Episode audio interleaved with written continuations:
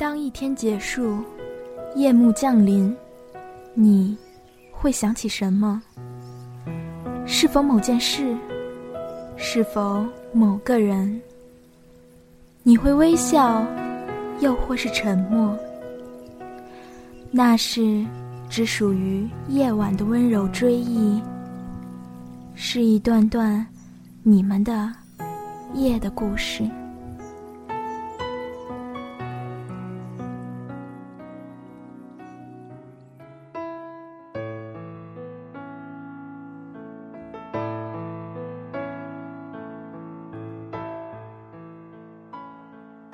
各位听众朋友们，大家周五晚上好，这里是夜的故事，我是小瓜。今天给大家讲的又是有点伤感的话题了，离别。总是说要珍惜当下，不仅是珍惜时间，也是珍惜身边的人，因为每一个相遇都是善缘，每一段缘分。却不总是能陪你走到最后。人生那么漫长，每一个站点，都会有一个人，愿意为你撑一段时间的伞，走一段时间的路。但却不是所有人，都可以陪你走到雨停。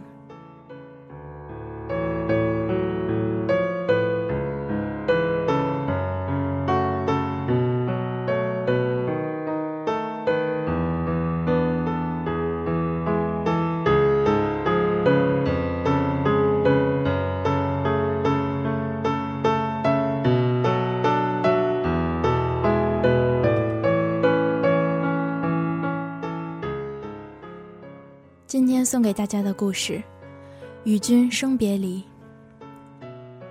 那时我小学四年级，杨约五年级，我俩在同一个作文兴趣小组。我叫他小哥哥。杨约一头卷发，眼睛大大的，很秀气。我注意到他的嘴唇是紫红色的，像一嘟噜桑葚，嘴角有颗痣。杨约作文写得好，还去市里参加过比赛。是他跟我讲回文诗，是他让我读时事、诗事、诗事。他会用清脆欲滴形容天空，用葱管形容女孩的手，用三十如狼，四十如虎形容凶巴巴的女孩。我很崇拜他。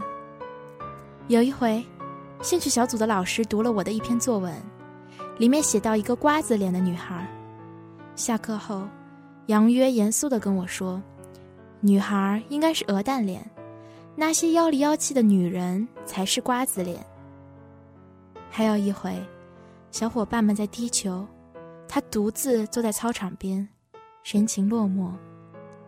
看见我，他好像高兴了一些，指指胸口，笑着说：“这里动力不足。”后来我才知道。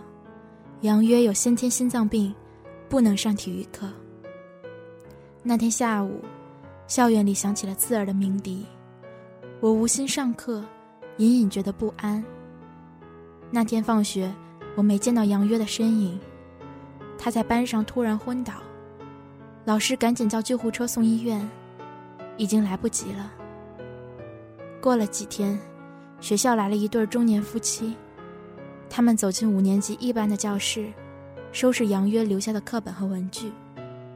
女人一边整理一边抹眼泪，男人眼睛血红，凶巴巴的对我们说：“看什么看？”他们走了，女人好像不肯走，好几次一屁股坐在地上。男人用力拉扯着她，那么大的男人，背了那么小的书包，我们都觉得很好笑。那天，路过五一班的教室，阳光依旧明媚。角落里有个课桌空空荡荡。这是我第一次感受到死亡。死亡，永远停留在那里，停在五年级，停在十一岁。乌黑的卷发，大大的眼睛，紫红的嘴唇，眼角有一颗痣。很多年后的一天，街上走来一群小学生，叽叽喳喳的，好幼稚。我猛然想起，杨约走的时候，也是这个年龄。可为什么每次想起他，总是小哥哥的模样呢？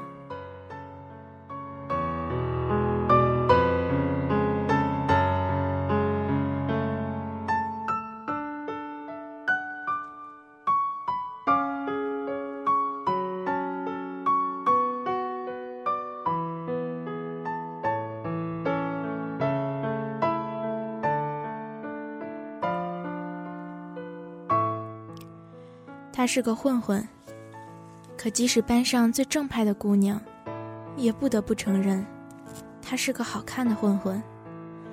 我们这帮学生还整天沾着自来水，把头发弄成郭富城样的中分。他第一个剃了板寸，走在校园里，青皮刺眼，英气逼人。我们敞开校服，双手拖把骑自行车，自以为帅得很。他已经挎着摩托车风驰电掣，后座是一个戴墨镜、永远不笑的姑娘。我们偷偷研究生理卫生课本，揣测祥林嫂第二天没起来的道理。他已经弄来成套的港版肉蒲团，秀他野史、巫山艳史，真叫人丧气。怎么玩都是人家玩剩下的。同样的墨镜，同样的牛仔服。穿戴在他的身上，就是比别人有款有型。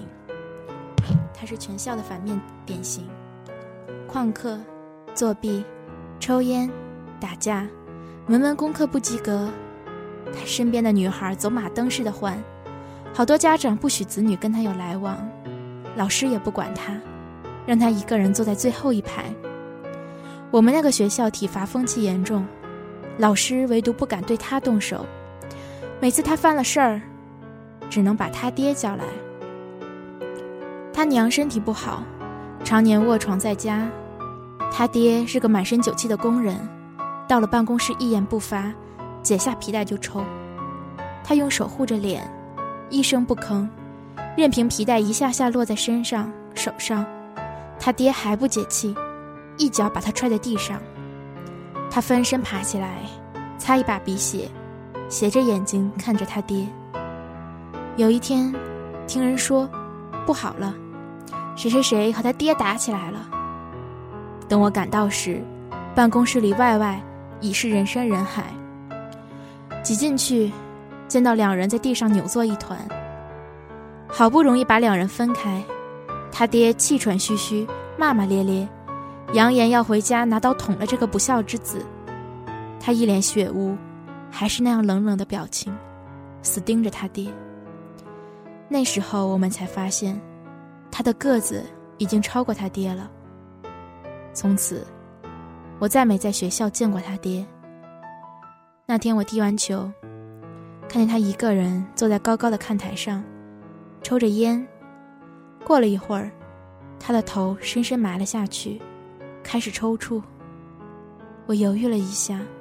走到他的身边，他抬起头，满脸的泪水。他说：“我娘死了。”我看见他用夹着烟的手捂着嘴，无声的颤抖。我伸出手，放在他的肩头。好一会儿，他抹了抹眼睛，对我笑笑说：“你走吧，别让班主任看见你和我在一起。”从此，我和他有了微妙的默契，眼神交汇，无言一笑。放学后，他让我抽他的烟，骑他的摩托，看他的肉蒲团。他向那帮混混朋友介绍：“这是我兄弟，人家读书好，跟我们不一样。”我也知道了很多猛料，比方说上个月那场斗殴是谁挑起来的，比方说高中部某某女生。其实是黑社会老大的女人。比方说，班上最一本正经、最嫉恶如仇的团支书，去年还给他塞过情书。初中毕业之后，我离开了小镇。那时日子过得慢，车马邮件都慢。起初几年还能听到一些他的传闻，如何在镇上称王称霸，如何出面摆平了一场私斗，如何搞了黑社会老大的女人被打得死去活来，如何拖着一条伤腿远走他乡。往后的日子，渐渐没了他的音讯。过年回家的时候，团支书告诉我，他死了。我愣了，怎么会？哎，他爹后来中风，半身不遂，他回来一边打工一边照顾他爹，还谈了个女朋友，比我们小一届的师妹，谈了两年。差不多该谈婚论嫁了。这小子光要钱不要命，在那个喷漆车间没日没夜的加班，也不好好吃饭。年底查出胃癌晚期，一个月不到就走了，太惨了。小师妹哭到不行。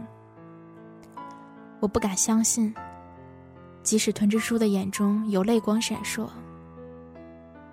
这么彪悍的一个人，怎么说没就没了？跟老爹对打，跟老大抢女人，天不怕地不怕，在我们那压抑漫长的青春期里，他是一尊邪神。不是说大反派都不容易死吗？不是坏人的生命力特别顽强吗？我始终忘不了那个逃课的午后，他向那帮混混朋友介绍我，一脸骄傲的表情。这是我兄弟。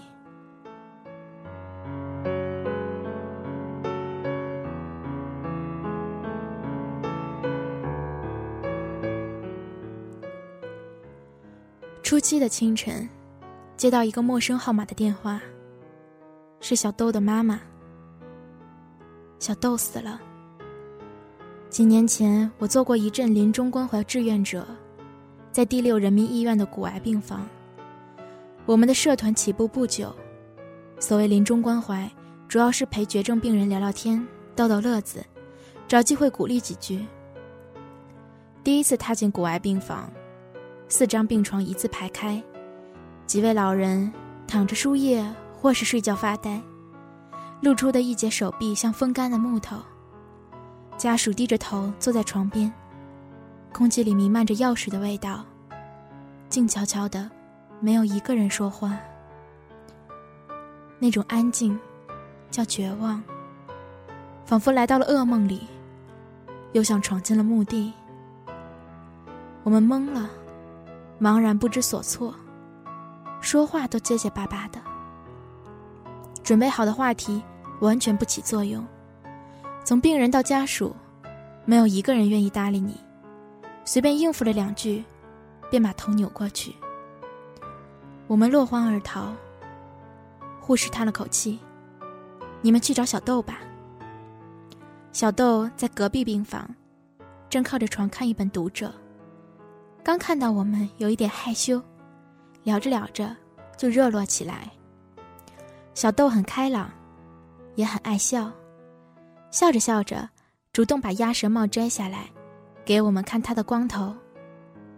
那年他十四岁，皮肤很白，他不好意思地说，因为老憋在病房里，晒不到太阳。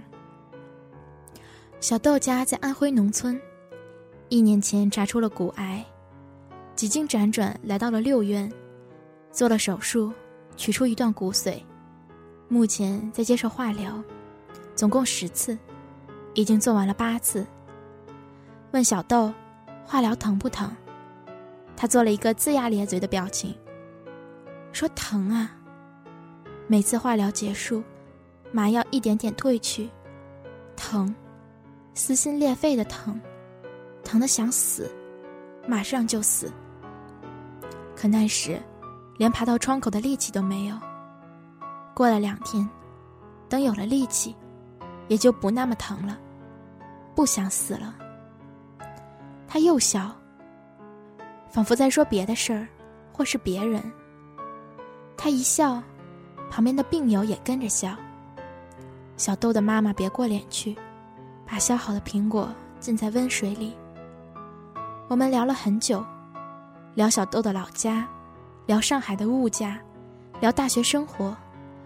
我们添油加醋的说起大学里的奇闻异事，小豆的嘴都合不拢了。啊，真的假的？啊，怎么会这样的？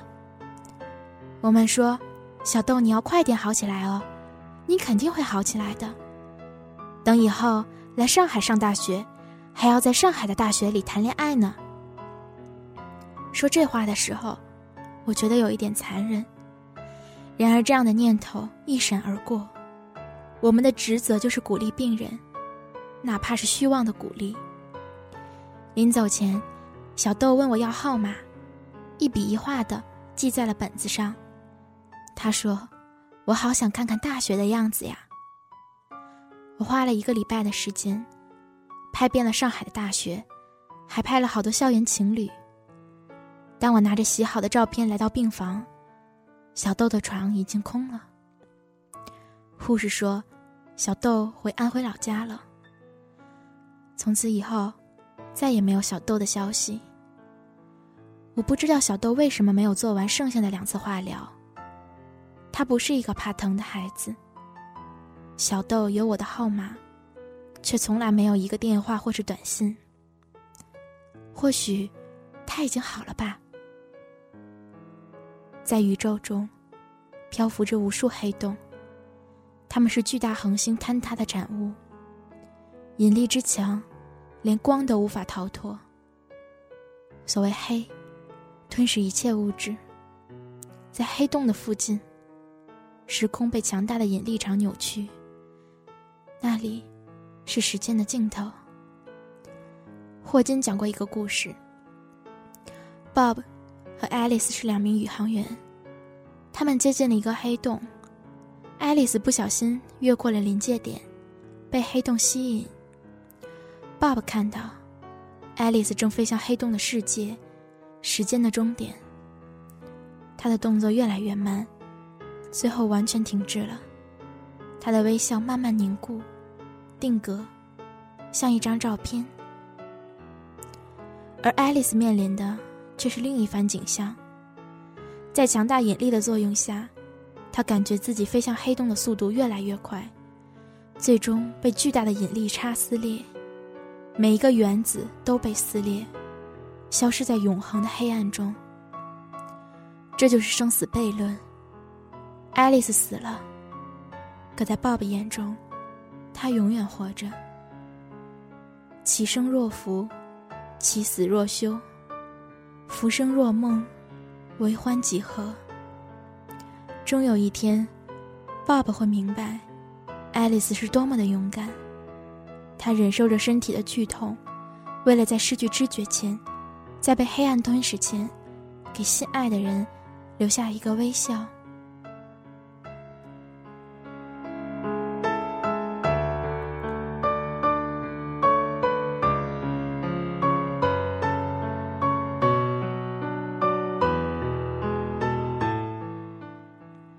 许先生七十岁时，在校方的邀请下重新出山，给我们这些本科生上量子力学。许先生一头白发，总是穿一件灰色的夹克衫，朴素干净；夏天则是灰色短袖衬衫。量子力学是物理系公认最难的课程。许先生讲课不用投影，不用幻灯，坚持写板书，从普朗克到薛定谔。从海森堡到狄拉克，涉及无数抽象的演绎与推导。先生每次上课都密密麻麻写满四大块黑板，擦掉再写满，逻辑清晰，一丝不乱。被问起缘何选择量子，徐先生笑言：当年他在南开读研究生时，学校组织批判资产阶级学术理论，分配给许先生的任务是批判狄拉克的量子学说。乱世中。这却是一个可以静心读书的难得机会。许先生借批判之名，系统钻研了狄拉克的理论，大为叹服，从此与量子结缘，始终不渝。一九七零年，东方红卫星上天时，先生正下放甘肃农村劳动，身边没有任何资料，硬是从牛顿定律出发，推导出整个力学体系，进而计算出东方红的轨道参数。与官方公布的数据比较，几乎丝毫不差。先生说，当时那种喜悦之情，溢于言表。回头想，多少岁月蹉跎，情何以堪？许先生给我们上课的那个学期，正值本科教学评估团前来视察，学校极为重视，系里召开大会，反复教导我们，万一遇上专家私访，该如何作答。此外，为了展示我校学子积极向上的精神面貌，各宿舍摊派一人，每天早上六点钟去体育馆打乒乓。教务处也不闲着，派出人手在各教学楼蹲守。专抓那些迟到、早退等学风不正的学生，抓到就记过，取消奖学金及保研资格。一时间人心惶惶。那天上午，许先生正上着课，一位教务处的领导冲进教室，揪住一位正趴着睡觉的学生，要记他的名。我听见许先生的声音：“请你出去。”领导愣了，这不。我给你整顿课堂纪律呢。那么，请您尊重我的课堂。许先生顿了顿，一个字一个字的说：“我不希望学生上课睡觉，但我捍卫他们睡觉的权利。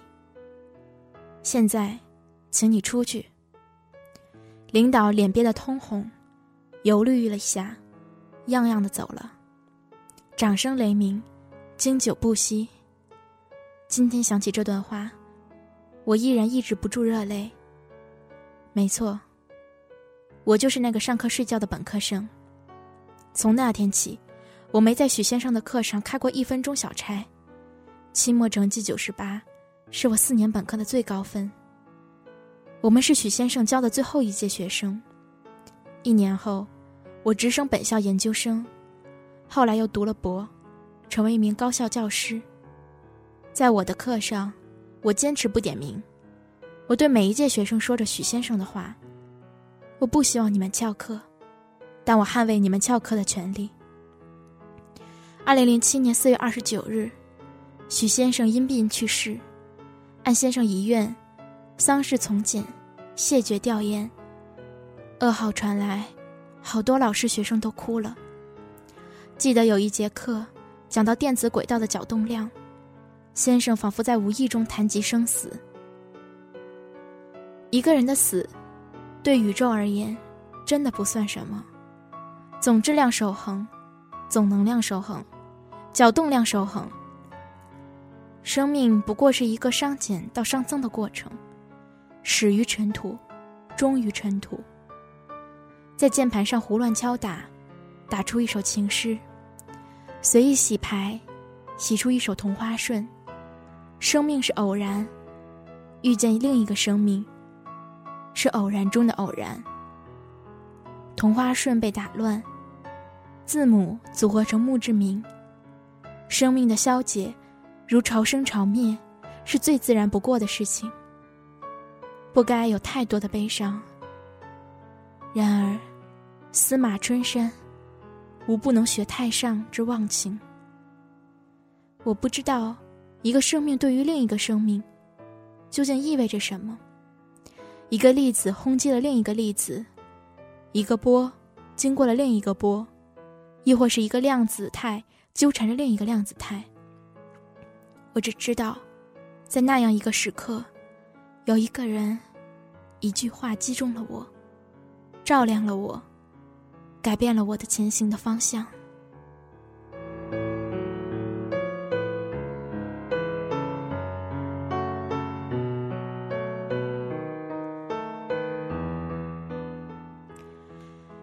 外婆总是说她小时候的事，家里穷，她父亲又嗜赌，寒冬腊月，输掉了家里最后一床棉被。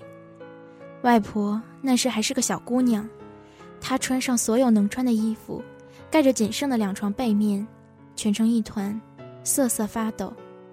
从小到大，外婆给我做了无数的棉衣棉被，一次次，她去店里挑棉花，选布料。送到他放心的老师傅手上。长大后，我不愿意盖他做的被子，太沉，压得透不过气，哪有羽绒被轻软舒服？也不愿意穿他做的棉袄，活像个土财主。这时，外婆又开始唠叨她小时候的事，我不耐烦的打断她：“烦死啦，耳朵要起茧子啦！”外婆越来越糊涂，她已经不会用手机接电话，时常忘了怎样用遥控器开电视。一个大热天，我推开门，家里跟蒸笼似的，她满头大汗的摆弄着空调遥控器，吹的是热风。还有一次，他半夜起床，穿戴整齐，过了好久才反应过来，哦，看错时间了。一开始，家人还以为他只是老糊涂，后来情况愈发不对，拖着他去医院检查，很快确诊阿尔兹海默症，俗称的老年痴呆。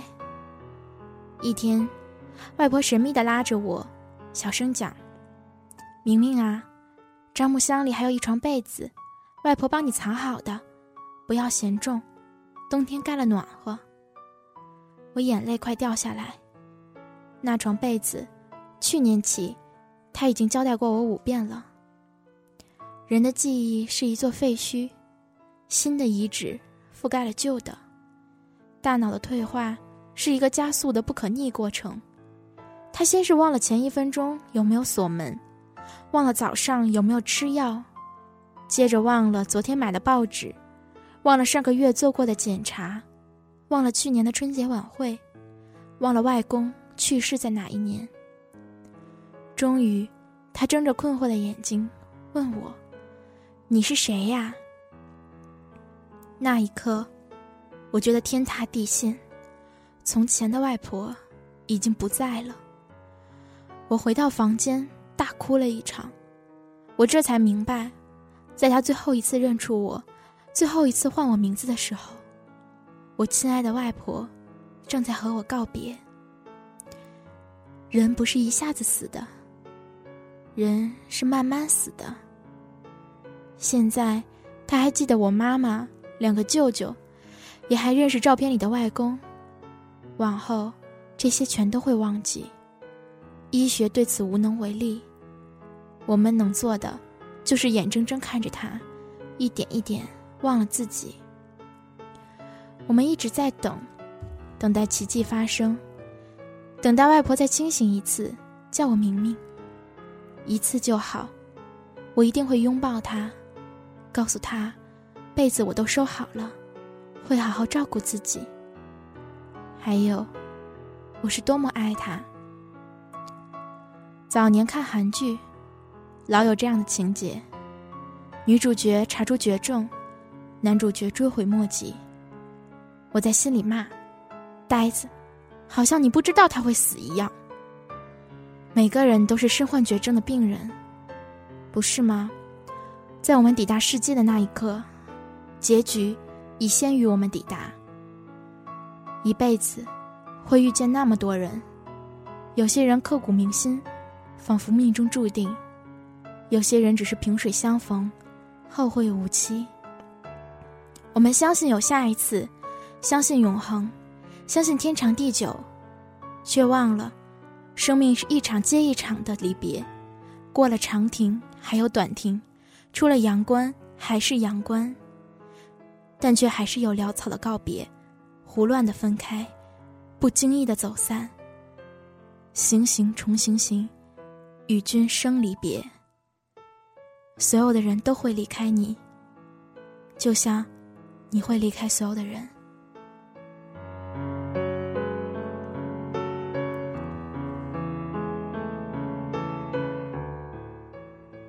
今天的故事就讲完了，嗯，小瓜的想法是呢，在成长当中，最让人痛苦的，也最让人欣慰的事情，其实就是一次次的告别。